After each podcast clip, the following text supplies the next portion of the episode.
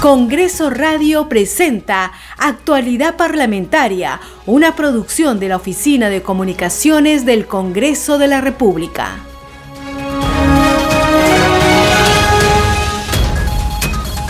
Muy buenos días, bienvenidos a Actualidad Parlamentaria, edición de hoy martes 2 de noviembre del 2021. Mi nombre es Perla Villanueva, en los controles se encuentra Franco Roldán y a continuación les vamos a presentar toda la información del Congreso de la República. Antes la respectiva mención a las radios regionales que transmiten nuestro contenido al interior del país. Radio Inca Tropical de Abancay en Apurímac, Reina de la Selva de Chachapoyas en la región Amazonas, Cinética Radio en Ayacucho, Radio TV Shalom Plus de Tingo María, Radio Las Vegas en Mollendo, Arequipa, Radio Madre de Dios de Puerto Maldonado, Radio Amazónica de Satipo en Junín, Radio TV Perú de Juliaca en Puno, Radio Amistad de Lambayeque y Radio El Pueblo de Ayacucho. De esta manera iniciamos actualidad parlamentaria. Estos son nuestros titulares. La Comisión Especial del Congreso encargada de la selección de candidatos aptos para la elección de magistrados del Tribunal Constitucional realizará hoy una sesión extraordinaria desde las nueve y media de la mañana. En la cita se evaluará el informe sobre la relación de personas que presentaron sus carpetas de inscripción en el concurso público de selección de candidatas o candidatos para el TC. La Comisión de Economía discutirá el dictamen sobre el proyecto de ley del Poder Ejecutivo sobre la delegación de facultades para legislar en materia tributaria, fiscal y de reactivación económica, a fin de que éste pueda ser debatido en el Pleno del Congreso. Así lo indicó la titular del Parlamento, María de Carmen Alba. Además destacó que todos los pedidos del Ejecutivo siempre se abordan en el Congreso con prontitud y con carácter de urgencia. Y la Comisión de Defensa Nacional, Orden Interno, Desarrollo Alternativo y Lucha contra las Drogas, citó al ministro del Interior Luis Barranzuela para el miércoles 3 de noviembre a las 9 y media de la mañana, para que informe sobre el evento que realizó la noche del domingo 31 de octubre en su domicilio en Surco. De otro lado, la titular del legislativo destacó que el trabajo parlamentario y el pleno descentralizado en Cajamarca fueron productivos.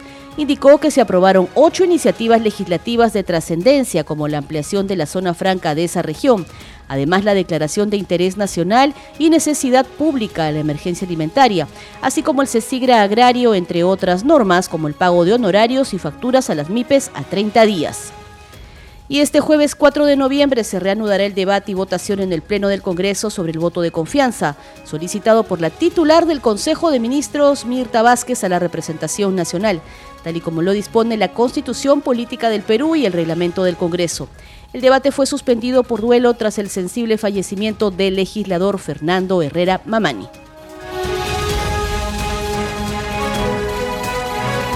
Usted está escuchando Actualidad Parlamentaria. Vamos con el desarrollo de las noticias del Congreso de la República.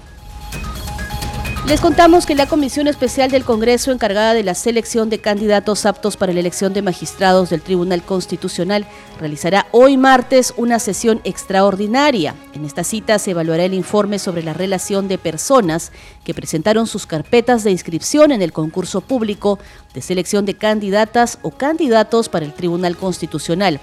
La sesión será semipresencial y se desarrollará desde las 9 y media de la mañana en la sala Francisco Bolognesi de Palacio Legislativo y vía la plataforma Teams. La semana pasada la Comisión Especial publicó la lista de postulantes que presentaron sus carpetas de inscripción para este concurso público. Se trata de 78 personas que realizaron dicho trámite entre el 18 y el 25 de octubre, periodo establecido en el cronograma del concurso aprobado por la Comisión. Entre los requisitos exigidos para ser parte del concurso están ser peruano de nacimiento, ciudadano en ejercicio, mayor de 45 años y haber sido magistrado de la Corte Suprema de Justicia de la República, o fiscal supremo o magistrado superior o fiscal superior durante 10 años o haber ejercido la abogacía o la cátedra universitaria en materia jurídica durante 15 años. De igual forma, no ser objeto de investigación preparatoria ni tener eh, condena penal por delito doloso, tener reconocida trayectoria profesional, solvencia e idoneidad moral y probada trayectoria democrática de respeto y defensa del orden constitucional. Hay que precisar que según el cronograma aprobado por la Comisión Multipartidaria, mañana miércoles 3 de noviembre se publicará la relación de quienes cumplen con estos requisitos. Vamos a cambiar de información. Ahora les contamos que la titular del Parlamento expresó su satisfacción por el trabajo productivo realizado en Cajamarca, tanto en el Pleno como en las comisiones que sesionaron en esa ciudad de forma descentralizada. Destacó que en el Pleno descentralizado en esa ciudad se aprobaron ocho iniciativas legislativas de trascendencia regional y nacional, como la ampliación de la zona franca de esa región.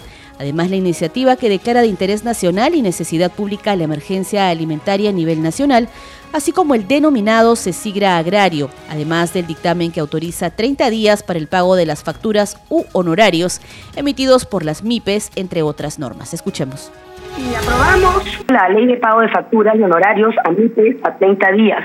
Se ha aprobado también una modificación en la ley de zona franca de Cajamarca. Por otro lado, se ha creado el CECIR agrario para estudiantes ingresados para que puedan practicar lo que es la actividad agraria. También se ha establecido prioridad para la comercialización del guano de la isla eh, para la agricultura familiar a favor de los pequeños agricultores. Se ha regulado el servicio de extensión agropecuaria y bueno, y una de las principales también en esta ley, que si bien es declarativa, es importante, declarar en necesidad pública y en interés nacional el reconocimiento de la emergencia alimentaria en el Perú.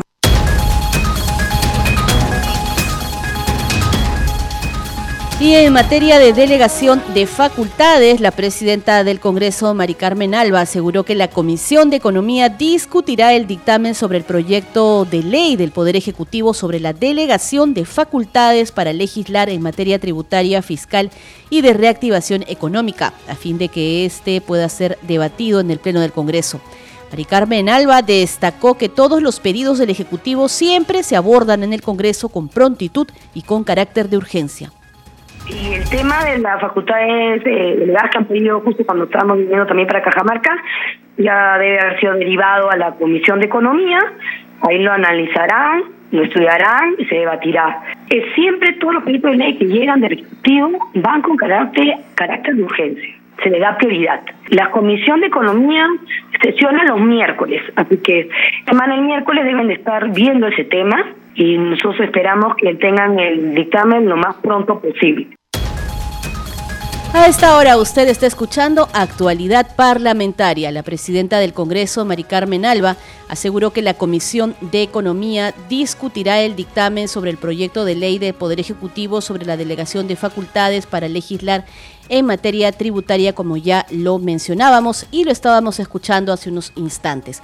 Vamos ahora con información sobre el voto de confianza, sobre la sesión de investidura, porque la titular del Parlamento también se ha referido a este tema. Ha recordado que la Junta de Portavoces del Congreso decidió reprogramar la sesión en la que se debatía el voto de confianza al gabinete ministerial que preside Mirta Vázquez. Esto será el jueves 4 de noviembre y esto tras el sensible fallecimiento del congresista Fernando Herrera Mamani.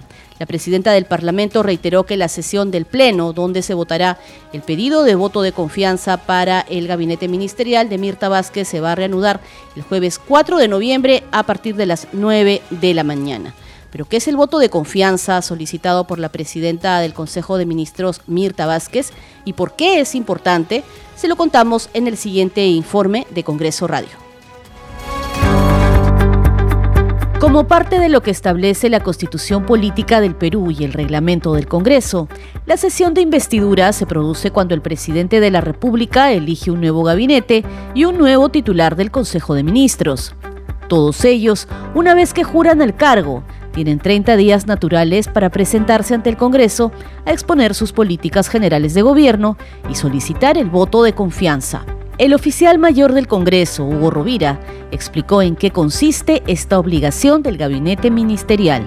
Luego que exponen, y hay un debate sobre esto en el Parlamento, ellos piden el voto de confianza. ¿Para qué sirve el voto de confianza? ¿Por qué el Congreso les da el voto de confianza? Porque de esta manera el Congreso se vuelve corresponsable, se compromete con el Ejecutivo a que ese plan de gobierno que él ha expuesto rinda sus frutos, se llegue a ejecutar. ¿Y qué pasa si no lo hace? Entonces ahí comienzan los mecanismos de control político que tiene el Parlamento, que es fiscalizar, supervisar para que estos planes de gobierno que nos ha expuesto el Ejecutivo al Congreso los haga bien. Si el Ejecutivo no cumple con su política de gobierno expuesta ante el Pleno, se aplican los mecanismos de control político que tiene el Parlamento, como son fiscalizar y supervisar para que los planes de gobierno presentados se ejecuten. Por eso es importante la investidura para que el Congreso conozca qué es lo que va a hacer el Ejecutivo y que el Ejecutivo y que eh, le pide el voto de confianza para que el Congreso le dé su confianza para trabajar y así puedan trabajar juntos. El oficial mayor Hugo Rovira explicó que para obtener el voto de confianza, el reglamento del Poder Legislativo no establece una cantidad de votos, solo una mayoría simple. Y si no se alcanza, se produce una crisis ministerial. Significa que le negó la confianza. Y en este caso se produce, como dice el reglamento y la constitución, una crisis ministerial y tendrían hasta 72 horas para renunciar a sus cargos y el presidente de la República tiene que elegir un nuevo gabinete. Informó Perla Villanueva, Congreso Radio. Seguimos actualizando la información parlamentaria. Vamos con noticias de la Comisión de Defensa porque este grupo de trabajo parlamentario ha citado al ministro del Interior, Luis Barranzuela, para mañana miércoles 3 de noviembre a las 9 y media de la mañana, para que informe sobre el evento que realizó la noche del domingo 31 de octubre en su domicilio ubicado en Surco. En el oficio que la Comisión de Defensa Nacional ha enviado al ministro Barranzuela, se lee lo siguiente, tenemos el agrado de dirigirnos a usted para saludarlo y de acuerdo con los hechos recientemente difundidos en medios de comunicación, cumplimos con citarlo a la sesión virtual de la Comisión de Defensa Nacional Orden Interno, Desarrollo Alternativo y Lucha contra las Drogas, que se llevará a cabo el miércoles 3 de noviembre del 2021 a través de la plataforma de Microsoft Teams a las 9 y media de la mañana, de conformidad con lo dispuesto en el artículo 84 del reglamento del Congreso de la República. En ese sentido, el documento enviado por el Grupo de Trabajo Parlamentario resalta además que Luis Barranzuela habría infringido las normas dispuestas por su mismo despacho a fin de evitar fiestas en el marco del Día de los Santos y las celebraciones por Halloween y el Día de la Canción Criolla. También se lee en el documento lo siguiente. El informe deberá versar sobre el evento realizado en la noche del 31 de octubre del 2021 en su domicilio, incumpliendo lo dispuesto en el Decreto Supremo número 131-2021 PCM y en el comunicado Mininter en relación a la realización de posibles fiestas o eventos sociales a realizarse el próximo 31 de octubre, difundido por su sector con fecha 25 de octubre del 2021, así lo señala el documento. Vamos a continuar con más noticias aquí en Actualidad Parlamentaria. Vamos a contarles ahora que la presidenta del Congreso, María del Carmen Alba, llegó a Contumasá en la región Cajamarca, donde anunció que se reactivará una obra que beneficiará a los pobladores de esa región y la libertad. En el lugar fue declarada hija predilecta y recibió las llaves de la ciudad. Recordemos que la presidenta Mari Carmen Alba Prieto, la presidenta del Parlamento, así como también eh, una comitiva de parlamentarios estuvieron en Cajamarca con ocasión de este pleno descentralizado en esa región, realizando labores de, eh, de legislación, funciones de representación y también sesiones descentralizadas de diversas comisiones. Vamos a escuchar el informe. Que reconocemos a nombre de la provincia de Contumasá a la doctora Mari Carmen Alba Prieto con las siguientes distinciones. En esta oportunidad ella está siendo reconocida como hija predilecta de Contumasá.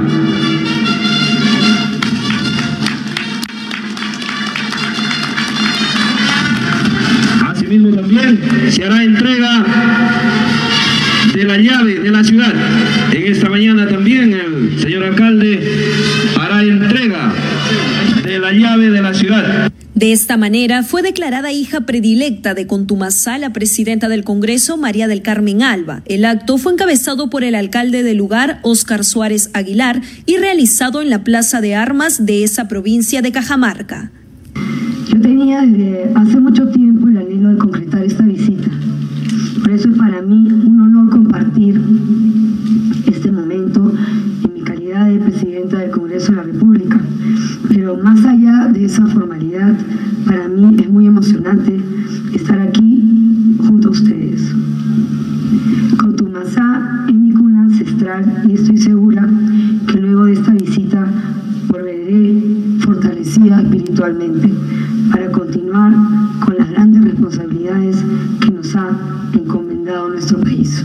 En el acto, la titular del legislativo anunció a los pobladores de Contumazá que a través de las gestiones realizadas ante el Ministerio de Transportes y Comunicaciones, muy pronto se tendrá el presupuesto de la obra de la carretera abandonada Chilete-Contumazá, Cascas-Chicama. Sabíamos que era una necesidad y hemos tenido la oportunidad de hablar con el ministro de Transportes, así que quiero entregarle alcalde de Contumazá la resolución directoral número 2124 2021 MTC slash 20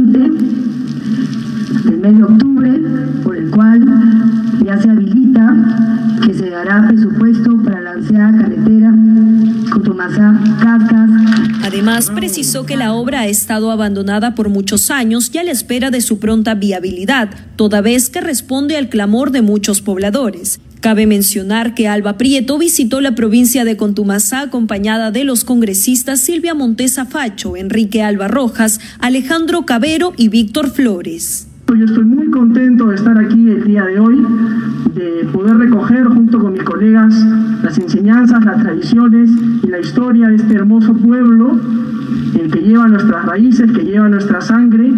Y les agradezco otra vez por el enorme recibimiento. Muchas gracias. La seguridad que juntos, todos los congresistas aquí presentes, vamos a trabajar mucho. Estamos trabajando para que nuestra patria crezca que recuerden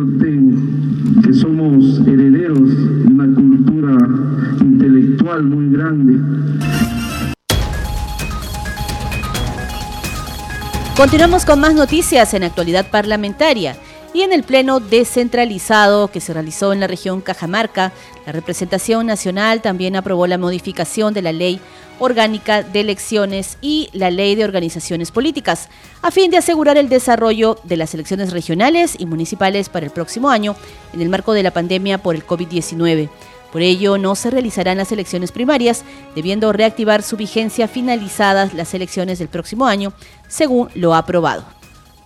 Las elecciones primarias no serán de aplicación en las elecciones generales del 2021 ni para las elecciones regionales y municipales del 2022, debiendo reactivar su vigencia luego de la conclusión de esta última, ante la pandemia por COVID-19. Así lo determinó el Pleno del Congreso por mayoría de votos, tras debatir la modificación de la Ley Orgánica de Elecciones y la Ley de Organizaciones Políticas. Al respecto, la presidenta de la Comisión de Constitución y Reglamento, Patricia Juárez Gallegos, informó que el presidente del Jurado Nacional de Elecciones envió a la titular del Parlamento Nacional y a la Comisión de Constitución un oficio en el cual comunica que luego de haber evaluado determinados aspectos, se detectó inconvenientes de carácter normativo y la imposibilidad de orden material para realizar las elecciones primarias. Pero de ninguna manera se ha incorporado en este texto sustitutorio propuesto disposiciones que tengan la condición de inconstitucionales o que vayan en contra de las normas legales que rigen en este momento los partidos políticos. Ha habido una coordinación estrecha con los organismos electorales como OMPE, RENIEC, eh, y también con eh, el Jurado Nacional de Elecciones para efectos de presentar este texto sustitutorio y además señalar, por ejemplo, con respecto a las multas algunos parlamentarios lamentaron que ante el pedido de las entidades electorales se eliminen en esta oportunidad las elecciones primarias. No obstante, otro grupo de congresistas expresó su conformidad con lo planteado.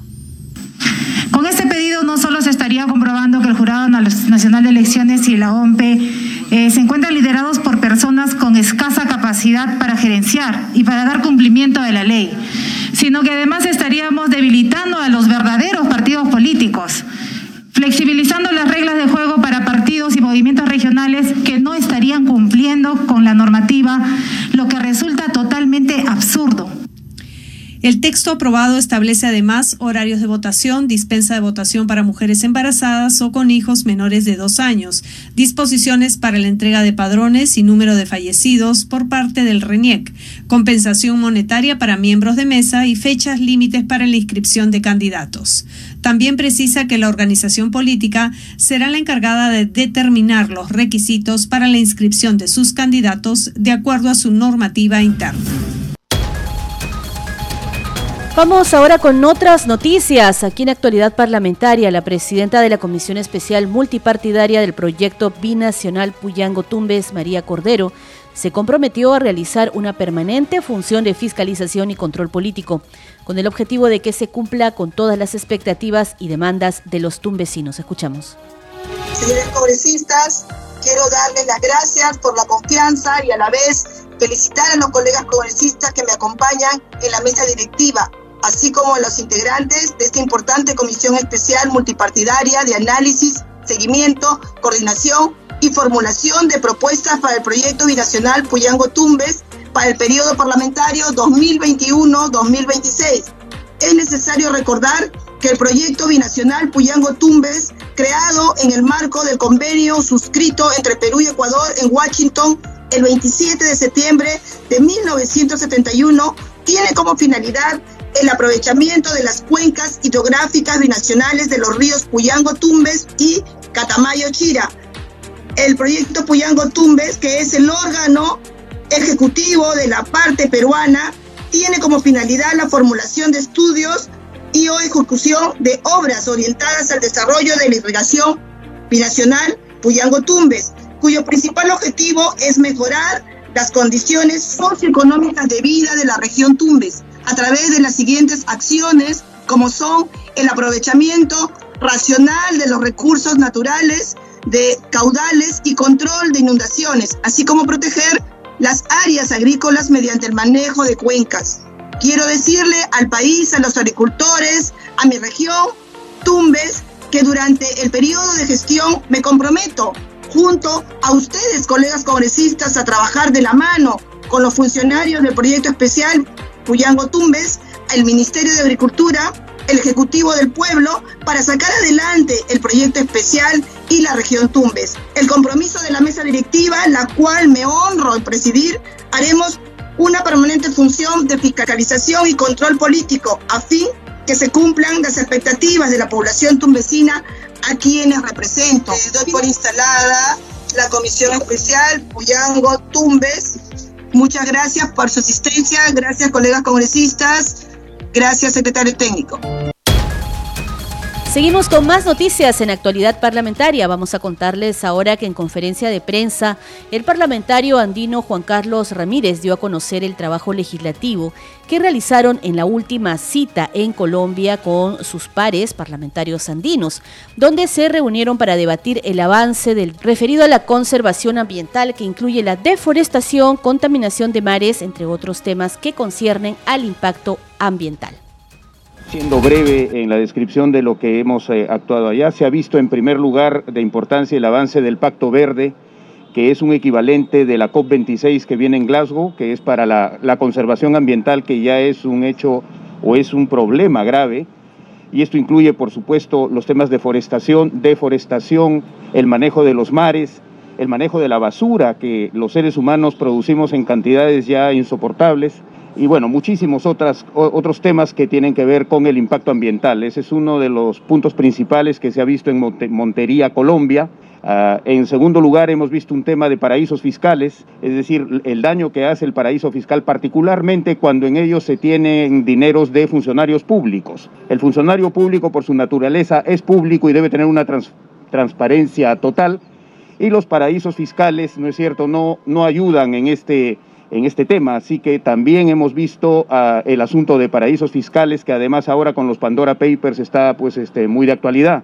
Y no quiero dejar de eh, resaltar que más allá de lo que estamos avanzando en, por ejemplo, pequeña empresa y otros temas que son económicos, también hemos tenido dos reuniones muy importantes con eh, congresistas, embajadores y cancilleres de las, ah, del Reino de Marruecos y de Turquía porque Turquía y el Reino de Marruecos son también eh, eh, países asistentes al Parlamento andino y estas reuniones han tenido que ver con acercar más la presencia peruana a estos países árabes ¿no? y musulmanes que tienen mucho interés en la relación con el Perú, sea comercial, sea política, y creemos que extender las relaciones peruanas hacia estos países que ellos mismos nos han buscado es una muy buena idea y el Parlamento andino es pues la base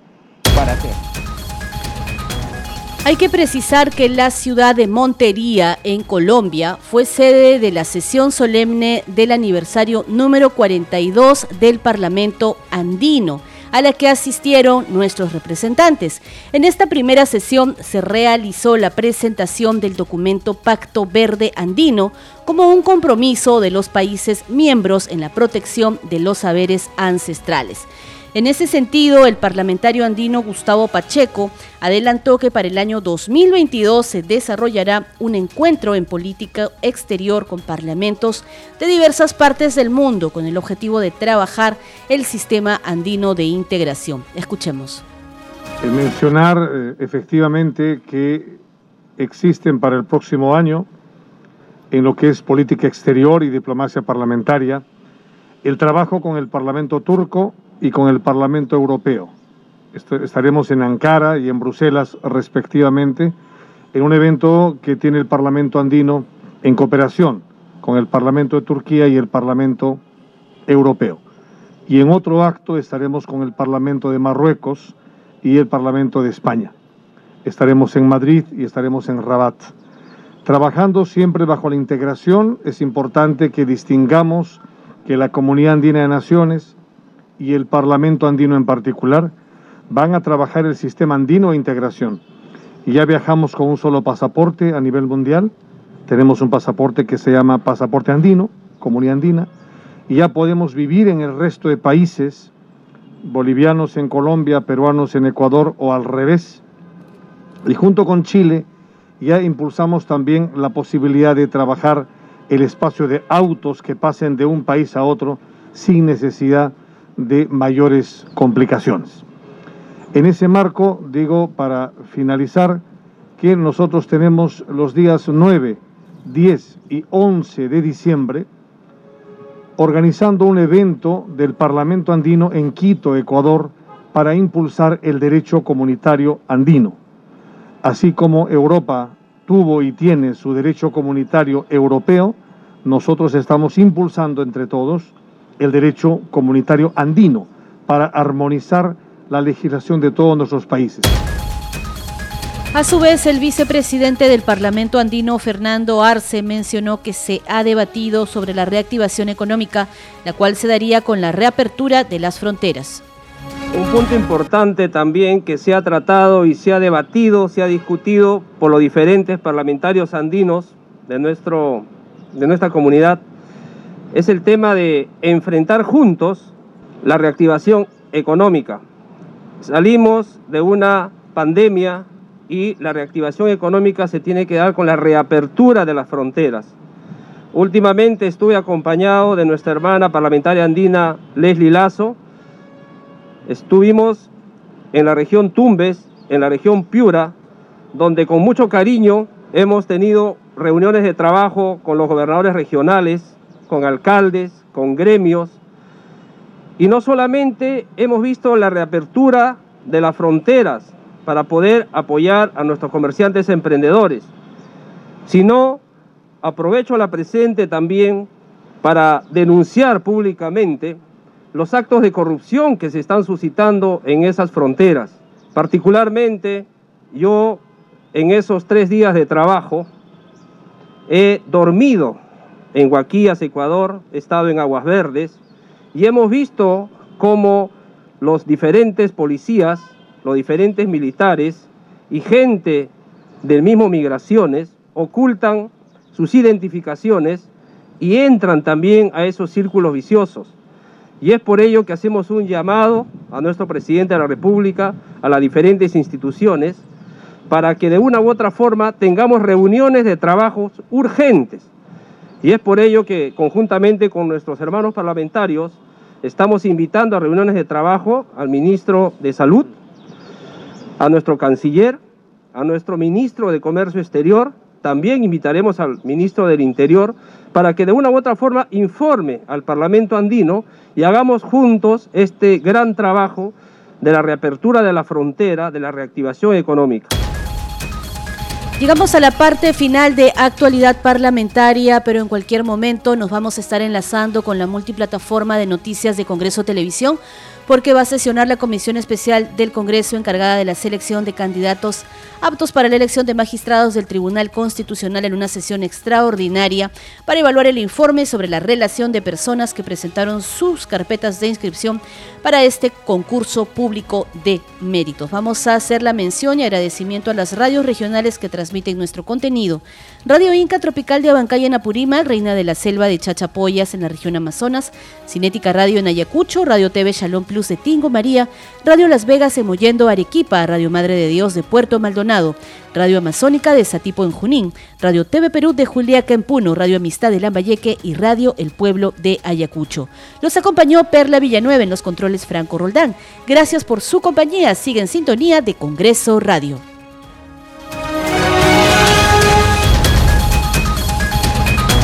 Congreso Radio presentó Actualidad Parlamentaria, una producción de la Oficina de Comunicaciones del Congreso de la República.